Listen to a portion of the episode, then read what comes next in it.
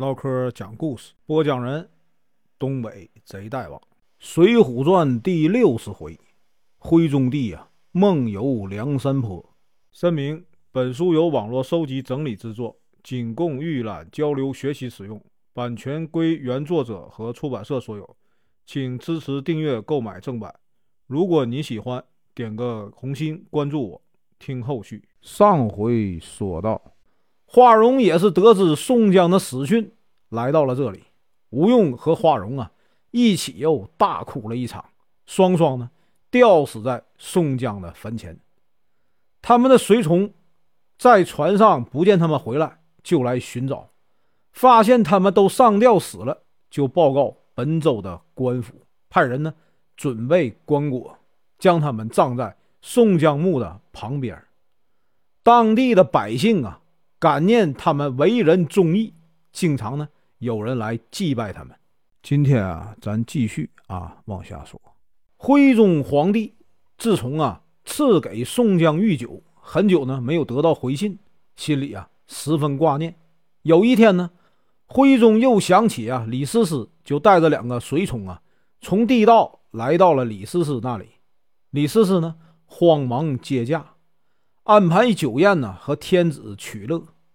徽宗只喝了几杯酒，就觉得十分的困倦，不知不觉的睡着了。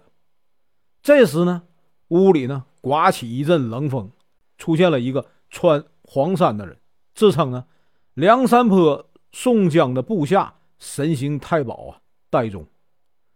戴宗请徽宗啊和他一起出去游玩，然后呢驾车带着徽宗。来到了梁山坡，徽宗来到忠义堂坐下，见里面呢弥漫着烟雾，下面拜伏着许多人，为首的就是宋江，还有卢俊义啊、吴用、林冲等好汉。徽宗问他们为什么在这里呀？宋江流着泪啊启奏，说了自己被害的经过。徽宗十分吃惊，说呀：“我并没有赐毒酒给你们呢。”不知道是什么人呢，在里面下了毒药。徽宗想要啊参观一下梁山，刚从忠义堂走出，就见李逵啊抡着这个斧头要来砍他。徽宗惊醒。这个时候呢，李师师还没有睡，皇帝呢就把梦中的事儿啊告诉了他。李师师说：“是不是宋江已经死了？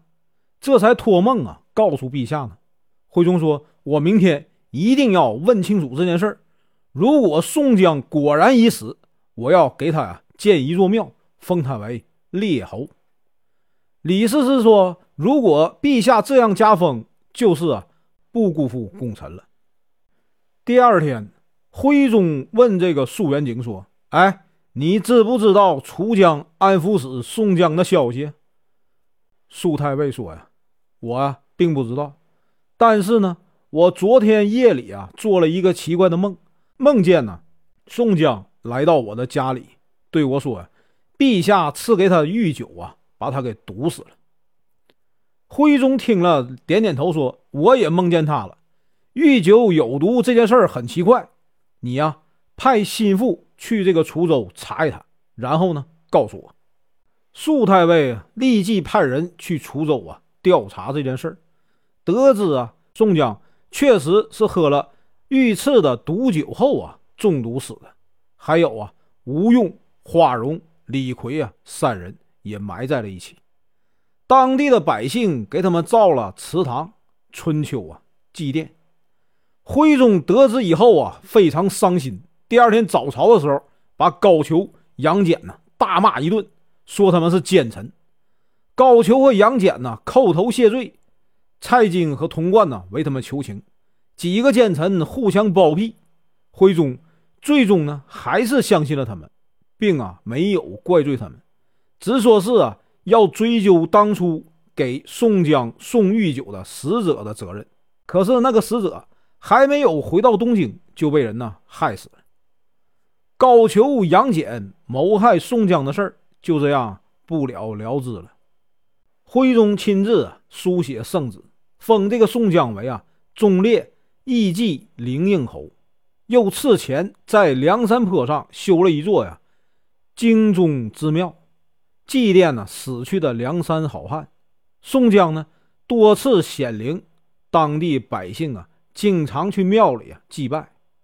梁山坡年年呢风调雨顺，滁州的廖儿洼也有啊宋江显灵，当地的百姓啊修建了一座庙，塑了一百零八人的像。